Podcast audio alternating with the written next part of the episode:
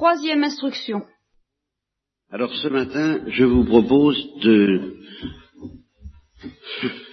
Je, vous propose la musique du curé d'Ars, autant que, malgré ma distance quasi infinie par rapport à la sienne, je suis capable de vous la proposer en nous laissant porter tout simplement par les paroles, certaines paroles que j'ai pu noter. Ce sera donc une sorte de lecture entrecoupée de quelques remarques que j'espère brèves, de façon à ce que euh, cette, euh, cette musique, précisément, cette ambiance, euh, est précisément peut-être en ce qu'elle a d'imbuffable pour notre mentalité d'aujourd'hui, en même temps que ce qu'elle a d'attirant pour toute notre mentalité éternelle, se fasse un chemin dans notre cœur. Après, bah, nous poserons plus ou moins, et de façon plus ou moins heureuse, les problèmes que ça soulève, euh, en, confrontant cela avec la mentalité moderne, le concile, euh, les rectifications éventuelles qu'il faudrait apporter. euh, enfin, après, on se posera des problèmes. Mais il faut d'abord écouter. Et écouter tout ce que cette parole a d'insolite. Nous la confronterons peut-être ensuite avec Thérèse de l'Enfant Jésus elle-même, car il y a un aveu de l'abbé Monin qui est très important, euh, et qui est un aveu du curé d'Ars lui-même. euh, sa tentation fut le désespoir toute sa vie. Cet homme qui ne pouvait pas paraître en chair sans que ruisselle la perception brûlante de l'amour de Dieu, qui connaissait l'amour de Dieu en permanence, a été habité toute sa vie par la tentation du désespoir. C'était peut-être nécessaire, c'était sûrement, en tous les cas, utilisé par Dieu, mais c'est un fait. Et alors on peut, on peut se servir de toutes sortes de moyens et de trucs pour esquiver la force de cette musique et de cette parole. On peut se servir plus subtilement du fait que, ah, il avait la tentation du désespoir, alors, c'est pas tout à fait ça. Donc ça fait partie des problèmes que nous pourrons peut-être, si nous avons le temps et si j'en ai les forces et les moyens, agiter ensuite, mais il faut d'abord l'écouter. L'écouter tel quel. Voyez, l'écouter tel que nous pouvons l'écouter maintenant, c'est-à-dire à travers des paroles refroidies, comme le dit lui-même l'abbé Monin, qui avait entendu le curé d'Ars. Et alors, je vous propose d'écouter d'abord le témoignage que qu'offre l'abbé Monin, euh, témoin oculaire et auriculaire de sa prédication, car il a un certain bonheur d'expression pour donner à soupçonner que c'était pas banal, que c'était pas ordinaire. Alors on va d'abord lire ça. Euh, Il, évoque, comme je vous le disais hier, la parole de cette sainte d'Allemagne, et il dit, bah, le curé d'Ars, c'était ça, qui pourrait en douter de ceux qui ont eu le bonheur d'assister à quelques-uns des catéchismes d'Ars, d'entendre cette parole étrange, qui ne ressemblait à aucune parole humaine. Ceux qui ont vu l'effet irrésistible produit sur les auditeurs de toute classe par cette voix, cette sensibilité, voyez, une voix, une sensibilité, donc une musique, d'abord, que je ne peux pas remplacer. Cet élan, cette intuition, cette flamme, et l'éclatante beauté de ce français inculte, presque trivial, mais transfiguré.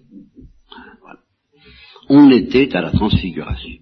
Tout ce qui ressort de tous les témoins du curé d'Ars, c'est qu'on était sur le tabord. Alors sur le tabord, vous comprenez, on peut entendre parler de l'enfer, c'est pas pareil.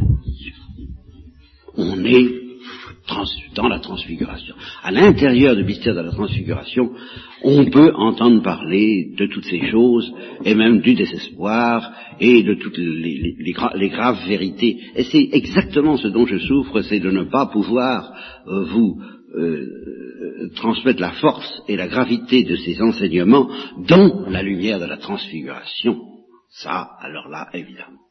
À ce moment-là, je trahis, moi aussi, à ma manière, l'enseignement de l'Église, et pas seulement du curé d'Ars, du simple fait que je ne peux pas vous le présenter dans cette flamme de la transfiguration, dans cette lumière, transfiguré et pénétré du feu sacré jusque dans la forme, l'arrangement, l'harmonie des mots et des syllabes.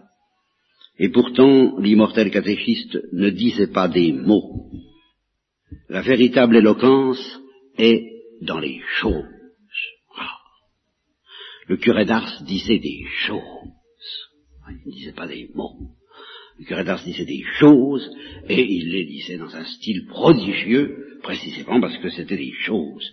Son âme tout entière passait dans celle de la foule pour la faire croire, aimer, espérer avec lui, car il espérait d'autant plus profondément qu'il était tenaillé par la tentation du désespoir. Quand je suis faible, c'est à ce moment-là que je suis fort. Quand je suis tenté par le désespoir, c'est à ce moment-là que j'espère sérieusement et comme Dieu veut.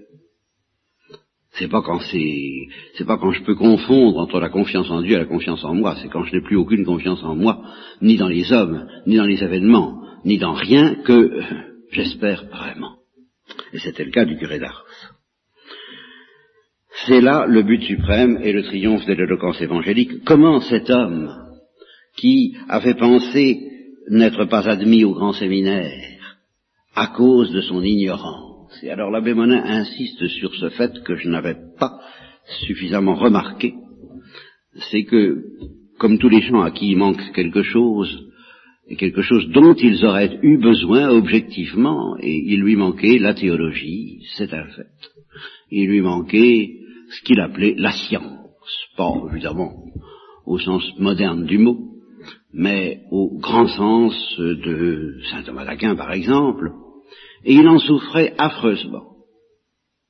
Justement, de n'avoir que des intuitions et presque pas de mots corrects pour les dire, et c'est pour ça qu'il disait pas des mots, qu'il disait des choses.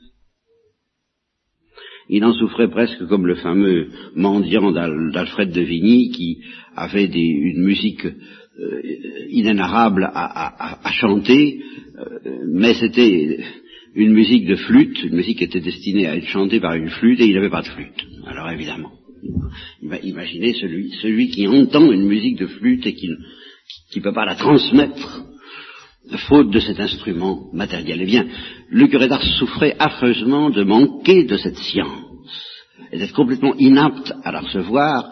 Et quand on faisait des compliments sur des prêtres, il disait toujours Ah, mais ce qui me plaît surtout chez lui, c'est qu'il est savant. Et alors c'était vraiment le, le condensé de toutes les perfections humaines faut pas oublier ça parce qu'il ne faut pas s'imaginer qu'il méprisait cette intelligence secondaire, comme je l'appelle souvent, qui lui a été refusée parce qu'il avait à un degré fantastique l'intelligence principale. Il l'a méprisé d'autant moins qu'il avait l'intelligence principale et qu'il aurait bien voulu avoir l'intelligence secondaire. Avec moi, j'ai eu l'impression d'avoir un peu l'intelligence secondaire et d'essayer de la mettre au service d'une intelligence principale qui ne m'est pas donnée, euh, si ce n'est au millième par rapport à la sienne. Comment cet homme qui avait pensé n'être pas admis au grand séminaire à cause de son ignorance, cet homme qui depuis son initiation au sacerdoce n'avait eu d'autre occupation que la prière et les travaux du confessionnal, comment était-il arrivé à faire de la dogmatique à la manière d'un père de l'Église? Oui, voilà. Bon, je passe et j'en arrive à un, autre passage un peu long mais euh, que je trouve assez important pour que, dans l'espoir que vous perceviez la, la personne de cet homme-là. La parole du curé d'Ars avait d'autant plus d'efficacité qu'il prêchait par tout son être. Sa présence seule était déjà une apparition de la vérité. Voilà. Pour tant qu'on n'en est pas là, il vaut mieux se taire. C'est pour ça que j'ai envie de me taire. C'est ça, ça qui est désespérant. Il faudrait que... Euh, je m'excuse de prendre une comparaison dans un domaine très différent, le domaine du comique auquel je suis particulièrement sensible. Bah, qu'est-ce que vous voulez quand on... Je ne sais pas pourquoi, mais quand on a aimé un grand acteur comique comme euh, Charlot ou même Fernandel, si vous revoyez un, film de ces acteurs-là, dès, qu'ils sont là, on, rit. Avant même qu'ils aient fait quoi que ce soit. Leur présence seule est une apparition du rire. Bon, ben ça c'est vrai dans le domaine du comique. Euh, il y a une espèce de rayonnement, de, je sais pas, d'aura, qui, existe euh, chez ceux qui sentent les choses. Voilà.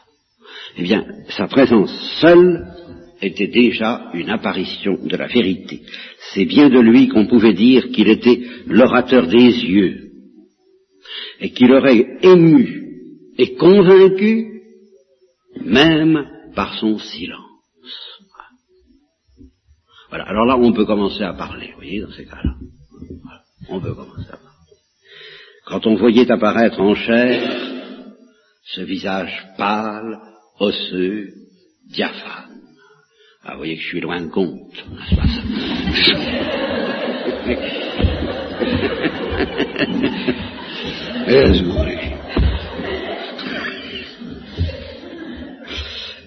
Voilà.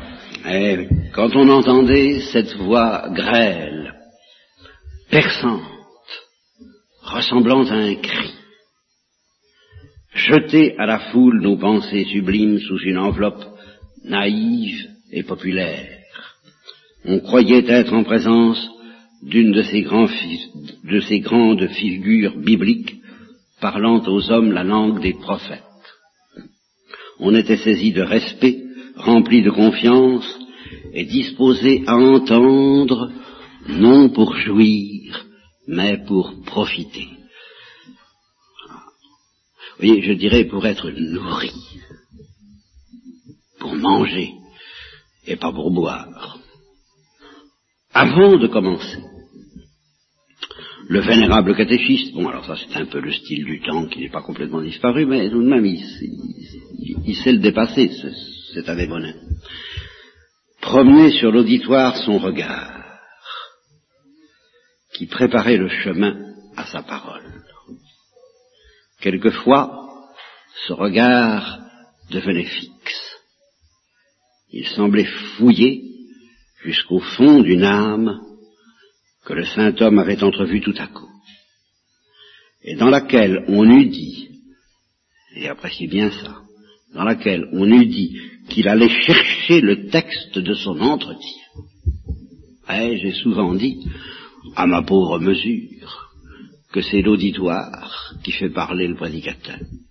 Et Bossuet a dit, la parole de Dieu ne vient pas comme ça, et quand on sent qu'elle n'est pas reçue, eh bien, on n'est pas soutenu pour la dire.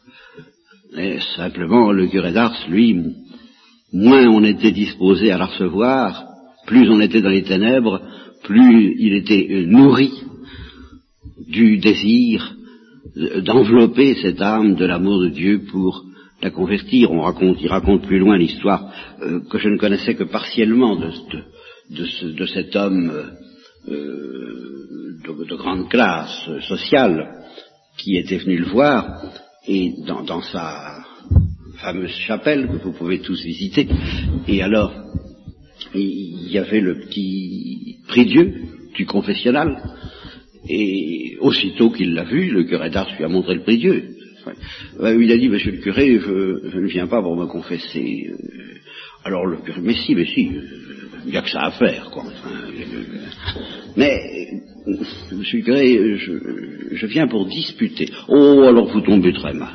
Vous tombez très mal. Justement, alors là, c'était pas par mépris, justement c'est à cause de cette souffrance, de son ignorance. Il aurait voulu pouvoir passer la nuit avec euh, les hérétiques et les incroyants comme Saint Dominique, avec l'aubergiste, pour discuter. Il aurait bien voulu en être capable, il n'est pas capable. Il ne pouvait pas il, se sentait la même impuissance. Je ne peux pas, je ne sais pas discuter. Mettez, agenouillez-vous. c'est tout ce que je sais faire, n'est-ce pas? Mais monsieur le curé, je n'ai pas la foi. Oh, mais alors vous en savez moins que mon enfant de cœur. Vous, êtes dans, les ténèbres, vous êtes dans le brouillard, vous, n'avez pas la foi. Et, non, alors je ne peux pas. Mais je ne peux pas me confesser. Mais ça fait rien. Euh, alors mettez-vous à genoux. Il n'y a que ça à faire. Mais c'est une comédie. Mais ne vous occupez pas de ça. Mettez-vous à genoux. Et confessez-vous. Et il s'est confessé, il a retrouvé la foi. Bah, Alors évidemment, on est loin de compte aujourd'hui, avec nos dialogues et nos échanges et nos entretiens. Asseyez-vous dans un fauteuil et, et causons. Donc, il allait chercher chez telle ou telle âme le texte de son entretien. Combien ont pu croire qu'il n'avait parlé que pour eux? Combien se sont reconnus dans la peinture qu'il faisait de leur faiblesse? Combien y ont retrouvé l'histoire secrète de leur défaillance, de leur séduction, de leur combat, de leurs troubles et de leur remords? Pour ceux à qui il a été donné d'assister à ces catéchismes, et justement il en fait partie, l'abbé Monin, et il dit, il dit ça très bien. Il y avait deux choses également remarquables, le prédicateur et l'auditeur. L'auditeur devenait aussi étonnant à contempler que le prédicateur, comme les apôtres au. Ce n'était pas une parole que faisait entendre le prédicateur, c'était plus qu'une parole, c'était une âme. C'était son âme, trempée de foi et d'amour, qui s'épanchait devant vous, dont vous subissiez le contact immédiat, dont vous sentiez le rayonnement sur votre âme. Quant à l'auditeur, il n'était plus sur la terre. Voilà. pourquoi il pouvait entendre parler de l'enfer. Vous comprenez? Il n'était plus sur la terre. Il était transporté dans de ces pures régions d'où descendent les dogmes et les mystères. Et il dit ailleurs à Bémonin que ceux qui l'avaient entendu étaient persuadés qu'ils voyaient ce dont il parlait. Vous ne pouvez pas douter qu'ils voyaient. Alors qu'ils ne voyaient pas, ils croyaient. Mais ils croyaient d'une telle manière que pour eux, ils voyaient et ils avaient eux-mêmes presque l'impression de voir. C'est le, reflet du regard de Moïse sur les, Israélites. À mesure que l'apôtre parlait, de nouveaux et clairs horizons s'ouvraient à la pensée, le ciel et la terre, l'au-delà, la vie présente et la vie future, les choses du temps et les choses de l'éternité se montraient sous un jour qu'on n'avait pas encore aperçu. Alors vous comprenez, bien sûr, tant que l'au-delà n'a pas de saveur et qu'on en parle comme d'une notion abstraite, comme on est tenté de dire, il faudrait tout de même pas complètement l'oublier pour les valeurs humaines, parce que elles, elles ont de la saveur. Au fond, c'est ça le vrai problème, c'est ça le vrai conflit de la spiritualité moderne que le concile essaie d'adopter. La spiritualité moderne, enfin la spiritualité, ce qu'ils appellent spiritualité, la mentalité moderne dit, moi, l'au-delà, ça n'a pas de saveur, c'est abstrait, tandis que les choses de ce monde, quelle saveur? Ah, bien sûr, c'est vrai. Et quelle saveur authentique, pourquoi la mépriser, pourquoi la contester, pourquoi s'en méfier? Oh, mais bien sûr, c'est très largement vrai en bonne partie, et c'est ce que chante d'ailleurs de Chardin. Seulement quand on voyait le curé d'Ars, on, on sentait la saveur de l'au-delà. Et alors là, évidemment, évidemment, c'était autre chose. il y a une petite histoire que raconte également la Monin dans un autre livre, euh, dans, son, dans l'autre petit livre que je ne lirai pas parce que je ne peux pas tout lire et qui est absolument délicieuse d'ailleurs, parce que le curé d'Ars justement était tellement fasciné par la science que quand il trouvait un autre prédicateur, il éprouvait le besoin de le faire parler à sa place. C'est ce qu'il a fait pour la Cordère, c'est ce qu'il a fait pour d'autres, sans absolument en toute bonne foi, en étant convaincu que enfin on allait parler bien de Dieu. Enfin Alors, ceux qui avaient quelque sens un peu des choses euh, n'avaient pas du tout envie de parler à sa place, euh, inutile de vous le dire. Et ce fut le cas d'un prêtre euh, qui peut-être parlait bien, moi j'en sais rien, et le curé lui dit, bah, voilà, venez parler, faites mon catéchisme, je vous en supplie. Je n'en pas question. Alors ils ont réussi à se mettre d'accord que ce prêtre accepterait d'ajouter quelques mots une fois que le curé d'Ars serait parlé. Alors, Lugredas a décidé de faire ce qu'on appelle, en termes, euh, enfin, en tradition ecclésiastique, j'ai connu ça, une présentation du prédicateur.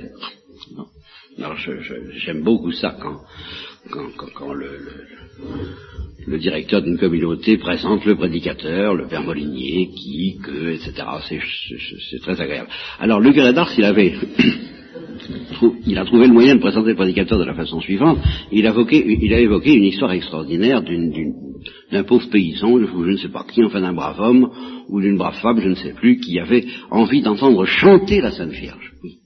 Chanter. Il avait envie d'entendre chanter la Sainte Vierge. Pas parler, chanter la Sainte Vierge.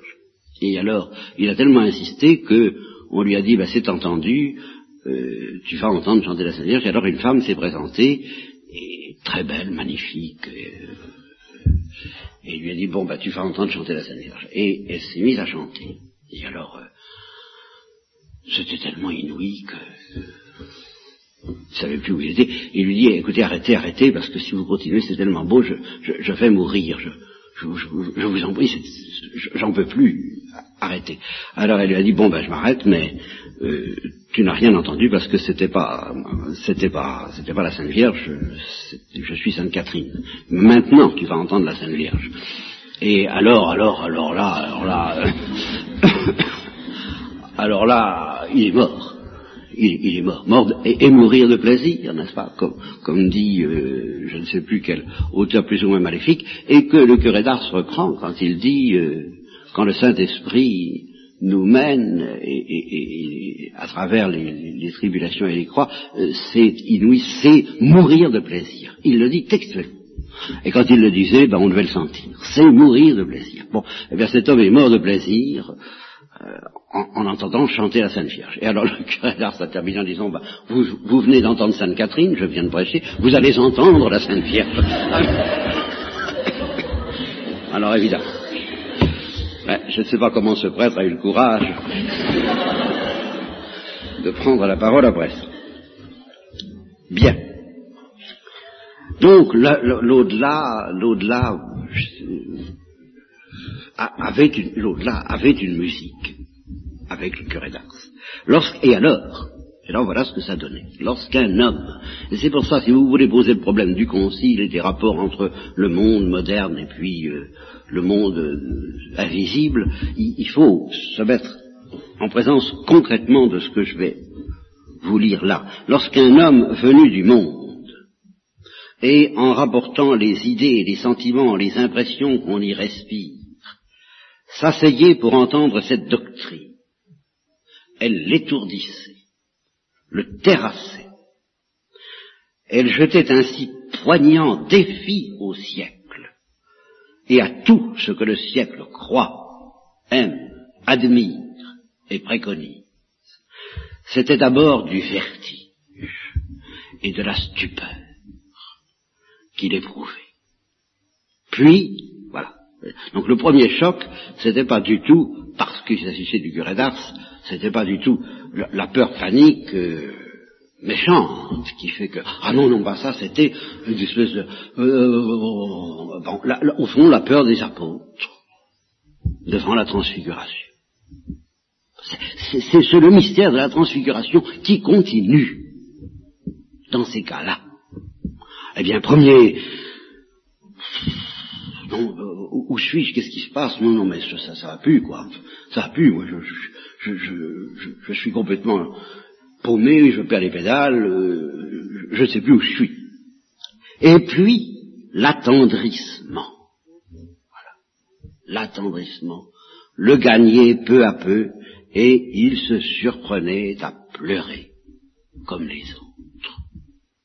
Quelle éloquence a provoqué tant de larmes Quelle parole a pénétré plus avant dans les cœurs elle s'y ouvrait une issue par le feu et par la flamme. Elle brûlait, elle rayonnait, elle triomphait.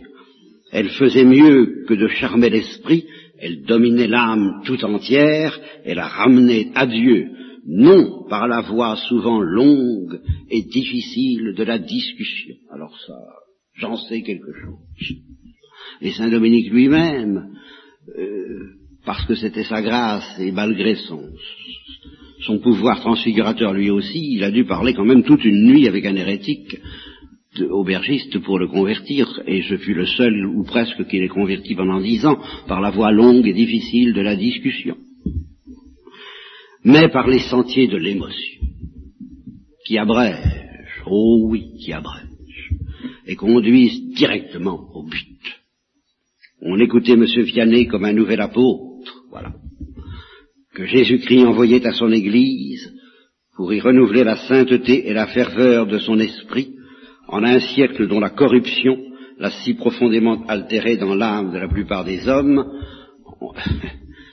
c'est, ça s'est pas arrangé depuis, et je vous en donnerai la preuve très précise à propos d'une parole du curé d'Ars ou de quelques-unes. Et c'est une grande merveille. Écoutez ça encore.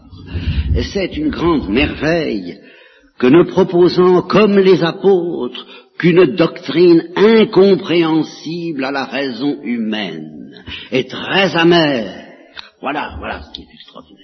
Une doctrine très amère au goût dépravé du monde, car il ne parlait que de croix, d'humiliation, de pauvreté, de pénitence.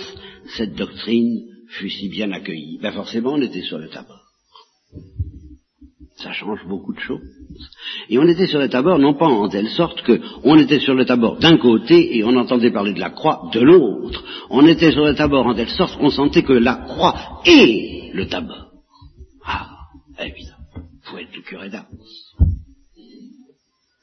Ceux qui ne l'avaient pas encore dans le cœur étaient bien aises d'en nourrir leur esprit, ceux qui ne se sentaient pas encore aptes à passer l'arme à gauche n'est-ce pas? À franchir le Rubicon, à se jeter à l'eau, à adorer ceux qu'ils sont brûlés, à brûler ceux qu'ils ont adorés en courbant la tête, la tête aux fiers sicambres, n'est-ce pas? Ceux qui se sentaient pas encore tout à fait... Hein? Eh bien, euh, s'ils n'avaient pas le courage d'en faire la règle de leur conduite, ils ne pouvaient s'empêcher de la trouver admirable et de désirer la suivre. C'est quand même pas mal. Je peux pas, mais ah, ah, ah. Eh Il n'est pas moins remarquable que ne parlant que son idiome naturel, c'est-à-dire le français peut châtier des gens de la campagne. Euh, je parle comme ça. Voilà, c'était à peu près ça. Euh, ben, on, est, bon. On put cependant presque dire de M. Vianney comme des apôtres qu'il a été entendu de toutes les nations du monde et que sa voix a résonné par toute la terre. Il était l'oracle qu'on allait consulter pour apprendre à bien connaître Jésus-Christ, non seulement les simples, mais les savants, non seulement les parfaits, mais les indifférents. Les indifférents y trouvaient euh, ce je ne sais quoi. Cette onction divine qui les pénétrait et les faisait désirer de la goûter encore.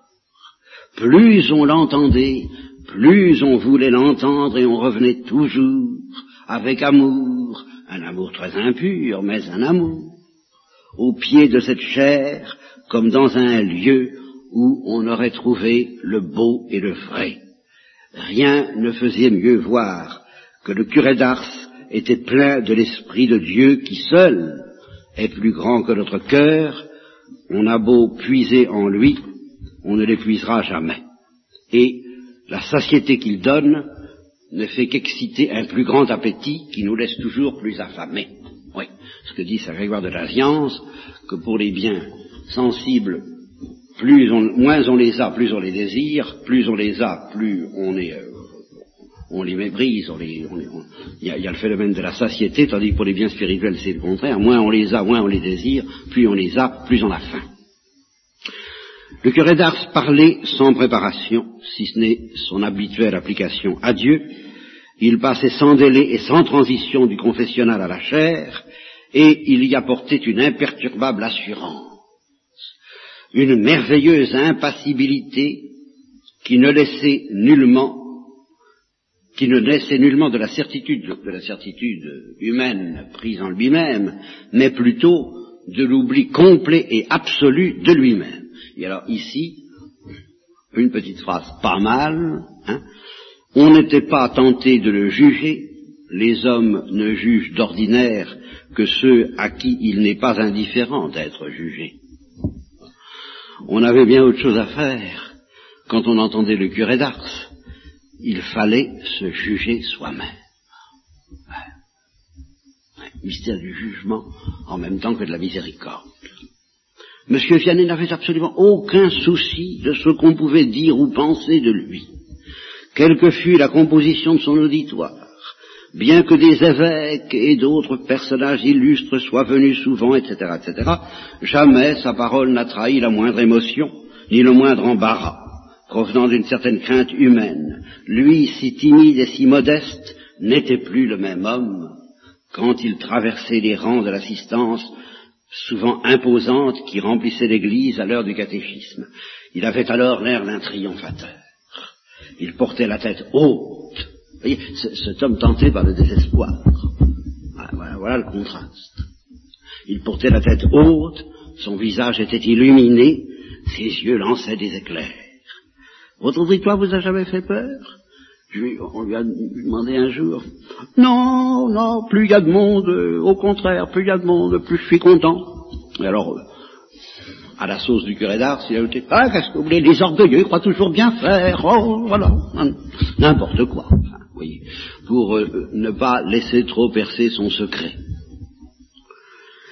Il y aurait eu le pape, les cardinaux, les rois, au pied de sa chair, qu'il n'aurait dit ni plus ni moins, ne pensant qu'aux âmes et ne faisant, et ne faisant penser qu'à Dieu. Voilà. Bon, alors voilà pour le portrait du curé d'Ars, et maintenant nous allons essayer de l'écouter un peu, au hasard presque. J'ai noté des passages. Le ciel se fondait dans l'âme des saints. Mais le ciel d'abord. C'était un écoulement du ciel dans lequel ils se baignaient et se noyaient comme les disciples sur le tabord.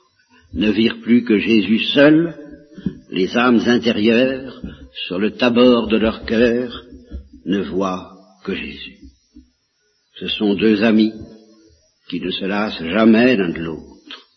Et puis sans transition. Il y en a qui perdent la foi et qui ne voient l'enfer qu'en y entrant.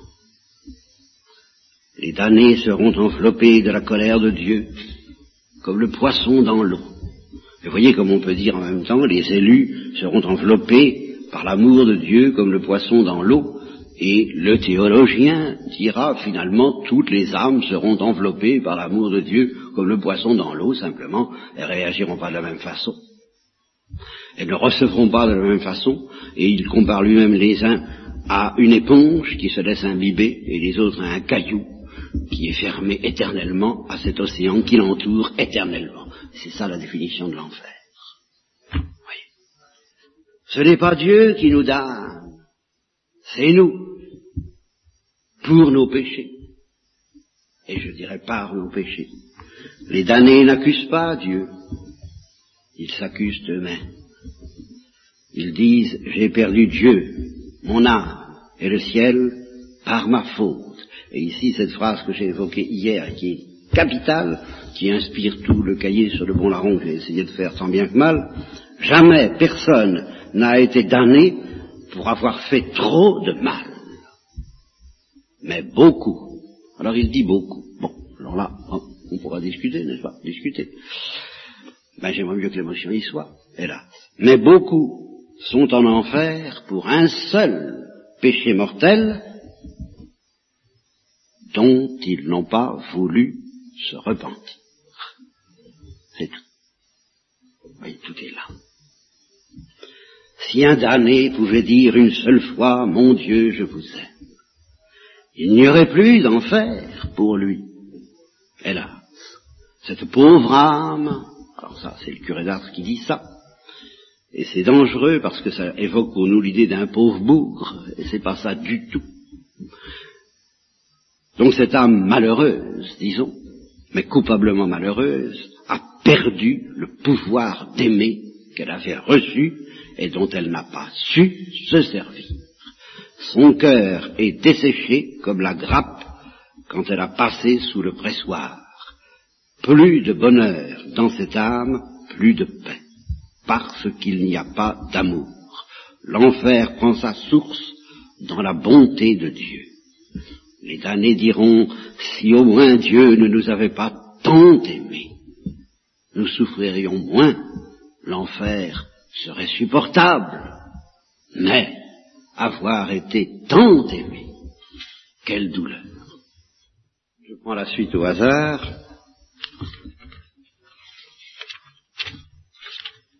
puisque je vous dis que nous écoutons une musique, je pense que vous sentez qu'elle existe, cette musique, même si elle est justement son, originalité, c'est cette puissance pour parler euh, du ciel comme si on y était, et, de l'enfer à la lumière du ciel, avec ce réalisme et cette certitude que nous ne voulons pas accepter et, qui pose un problème, parce que c'est moins qu'on puisse dire. Moins qu'on puisse dire. Hein. Bien. Et vous allez voir la suite. Oh, qu'au moment de la mort, on regrettera le temps qu'on aura donné au plaisir, aux conversations inutiles, au repos, au lieu de l'avoir employé à la mortification, à la prière, aux bonnes œuvres, à penser à sa misère, à pleurer ses péchés. C'est alors qu'on verra qu'on n'a rien fait pour le ciel. Le ciel. Oh mes enfants, que c'est triste. Les trois quarts des chrétiens ne travaillent qu'à satisfaire ce cadavre. Alors là, une de ces expressions qui manifestement, là encore, pose le problème suraigu de la confrontation entre la mentalité d'aujourd'hui, qui ne supporte pas d'entendre appeler le corps humain un cadavre, puisque c'est si beau. C'est si beau pendant 60 ans ou 60 minutes, ou moins encore quand il s'agit des enfants qu'on avorte, mais euh, ça devient quand même un cadavre. on n'a pas encore réussi, comme dirait le diable de Lewis, malgré toutes les études, à modifier cette vérité. Qu'à satisfaire ce cadavre qui va bientôt pourrir dans la terre, tandis qu'ils ne pensent pas à leur pauvre âme, qui doit être éternellement heureuse ou malheureuse. Il manque d'esprit et de bon sens. Cela fait trembler. Et vous comprenez que si vous modifiez ces paroles en disant comme c'est triste de voir que les chrétiens ne pensent pas à leur pauvre âme qui doit être éternellement heureuse. Point ça change tout. Je m'excuse, mais ça change tout, parce que, bah oui, d'accord, évidemment, enfin, on a le temps, quoi. Vous comprenez, ça change le sérieux, la, splendeur même des décisions que nous prenons, parce qu'elles nous orientent. Et elles nous orientent d'une manière telle que Dieu pourra nous dire merci. Tu as fait ce que je te demandais. C'était peu, mais c'était nécessaire. Parce que comme dit Anna dans Anna et Mr. God, n'est-ce pas, que je vous conseille de lire ou de relire, et peut-être d'entendre la retraite que j'ai faite là-dessus, euh, elle découvre un jour cette humilité de Dieu en face de notre liberté. Et elle dit, Mr. God se met en quelque sorte à la seconde place. Fallait vraiment être Mr. God pour inventer ça. Comme c'est merveilleux. Elle est en admiration devant ça. Malheureusement, c'est ça qui est terrible. Que Mr. God, par rapport à notre liberté, se met à la seconde place. Il ne nous refusera pas la grâce si précisément on se sert de sa liberté pour la lui demander. Encore faut-il que, etc. On y pense, comme dit le curé d'Ars, la pauvre âme n'y pense pas. Ils ne pensent pas à leur pauvre âme qui doit être éternellement heureuse ou malheureuse. Il manque d'esprit et de bon sens. Voyez, mes enfants, il faut réfléchir. Voyez, il faut réfléchir. Et réfléchir pas n'importe comment, réfléchir pour poser des jugements. Et c'est ça que Dieu ne remplacera pas. Nous avons un pouvoir de réflexion, à moins d'être fou, à moins d'être euh, dans le coma, à moins d'être malade. Bon, ben, euh, vous le souhaitez, vous avez envie, vous avez envie d'être fou. Bon, vous ne le souhaitez pas. Alors attention. Si vous souhaitez mener une vie authentiquement humaine, n'est-ce pas, bien épanouie, c'est que vous souhaitez que votre intelligence fonctionne. Ah oui, mais alors, à ce moment-là, Dieu se met à la seconde place et il vous demande, veux-tu réfléchir? Et si tu ne réfléchis pas, ça ne se passera pas de la même façon que si tu réfléchis. Sans quoi ça signifierait quoi? De nous avoir donné ça. Il faut réfléchir que nous avons une âme à sauver et une éternité qui nous attend. Le monde, les richesses, les plaisirs, les honneurs passeront. Alors là, qu'est-ce que vous voulez? Qu'est-ce que vous voulez? Chantez-moi tout ce que vous voudrez sur la spiritualité du monde moderne. Les paroles de l'Écriture ne passeront pas, alors que justement celle de Saint Paul, elle passe, la figure de ce monde, n'est quand même pas une invention de la spiritualité janséniste.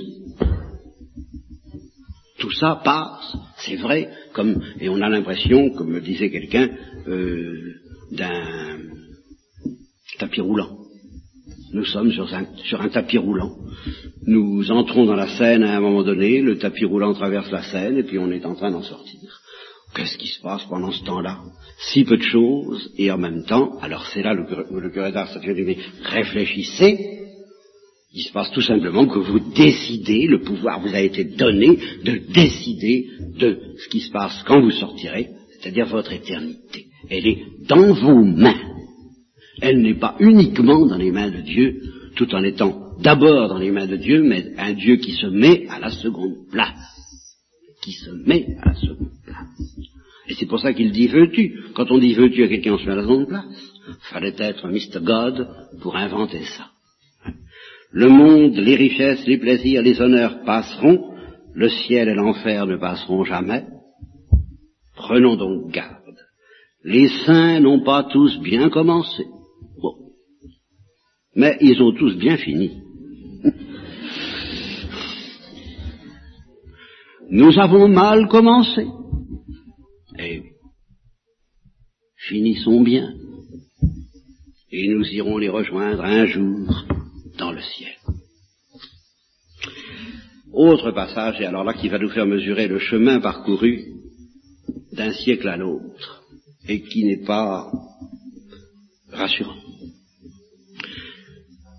Les gens du monde disent que c'est trop difficile de faire son salut. C'était en ce temps-là et au XIXe siècle. Aujourd'hui, nous avons changé tout cela. Les gens du monde et les prêtres qui les suivent disent que c'est très facile de faire son salut, tellement facile que ce dont il faut s'occuper, c'est d'autre chose, à savoir euh, aménager un monde meilleur où il n'y a plus de justice et de fraternité. Ça, c'est difficile, mais faire son salut, c'est pas difficile, parce que c'est Dieu qui fait tout, c'est déjà fait.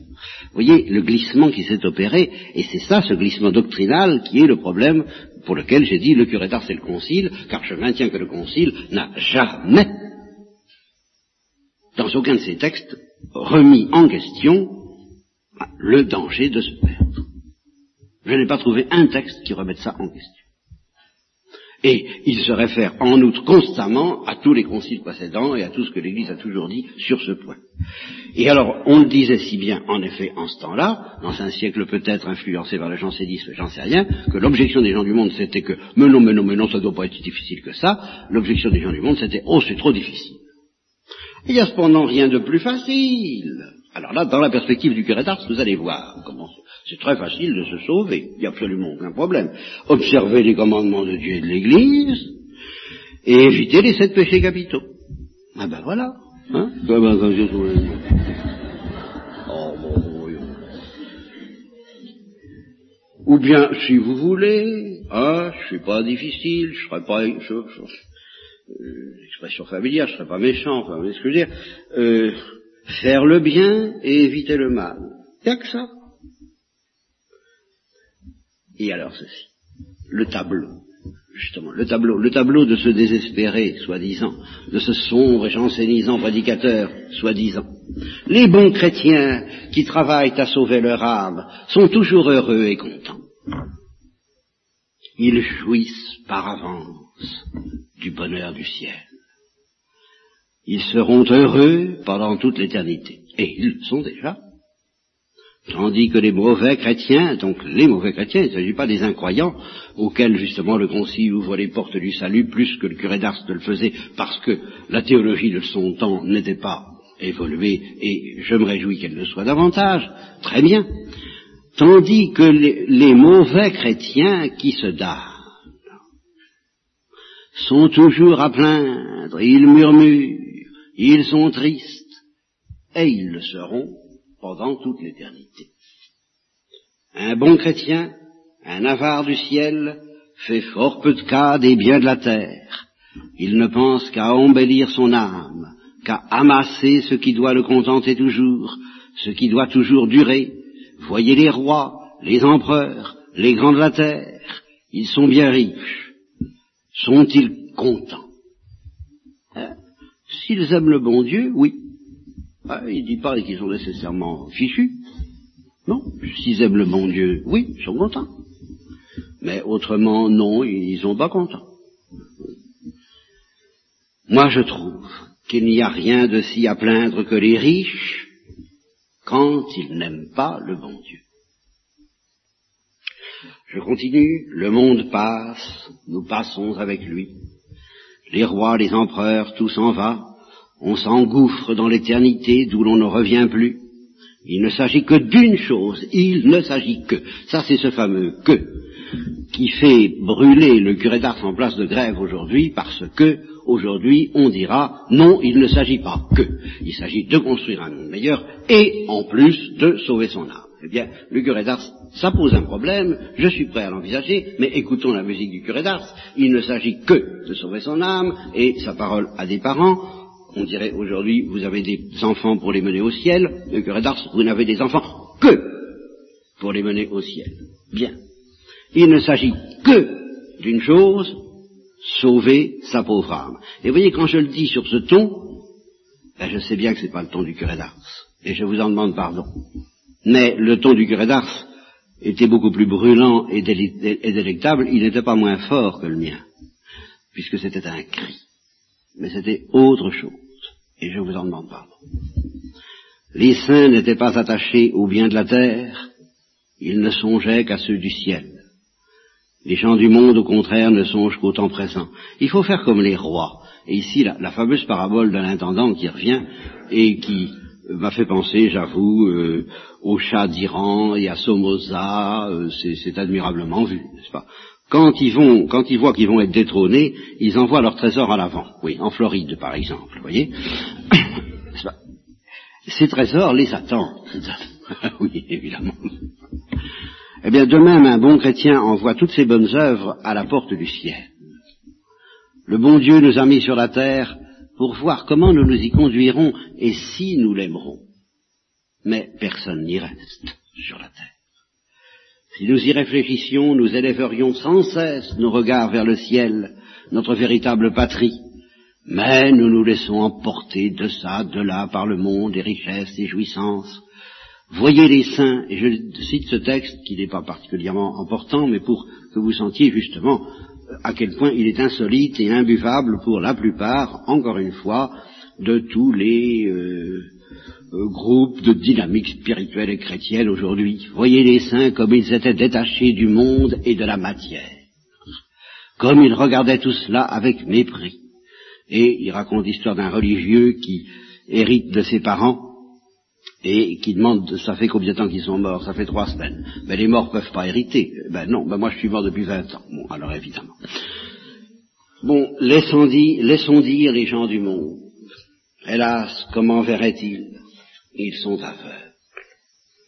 Notre Seigneur Jésus-Christ ferait aujourd'hui tous les miracles qu'il a faits en Judée, ils n'y croiraient pas. Vous voyez, mes enfants, c'est la foi qui manque. Quand on n'a pas la foi, on est aveugle. Celui qui ne voit pas ne connaît pas, celui qui ne connaît pas n'aime pas, celui qui n'aime pas Dieu s'aime lui-même, et en même temps il aime ses plaisirs. Il attache son cœur à des choses qui passent, comme la fumée, il ne peut connaître ni la vérité, ni aucun bien, il ne peut connaître que le mensonge, parce qu'il n'a pas la lumière. S'il avait la lumière, il verrait bien, car c'est une chose toute simple à voir, à savoir que ce qui passe, passe. C'est quand même vraiment... Hein, oui. Seulement pour pouvoir voir ça, sans tomber justement dans le désespoir ou dans le divertissement, il faut voir aussi, et c'est ça que le curé d'Ars savait donner à voir et à percevoir, et pas moi, que ce qui ne passe pas ne passe pas. Ah, voilà. Voilà, comme je voudrais, moi aussi, vous faire sentir ça. S'il avait la lumière, il verrait bien que tout ce qu'il aime ne peut lui donner que la mort éternelle. Et je terminerai sur une plaisanterie afin tout de même euh, d'adoucir, enfin de, mettre un sourire, une plaisanterie du curé d'Ars d'ailleurs, euh, qui n'a rien à voir avec ce que je viens de vous dire et qui pourtant euh, n'est pas complètement étrangère au sujet, à propos d'une religieuse qui cherchait son, son, point de chute. C'est des choses qui arrivaient déjà en ce temps-là et qui n'ont fait que croître et embellir maintenant, inutile de le dire. Alors, euh, elle avait déjà fait probablement quatre ou cinq congrégations, et euh, elle en cherchait sans doute une sixième. Alors, un prêtre lui dit, ben, je, l'ai envoyé à tel endroit. Et il lui a simplement répondu, oh, vous feriez bien de l'envoyer au paradis, au moins, elle y resterait.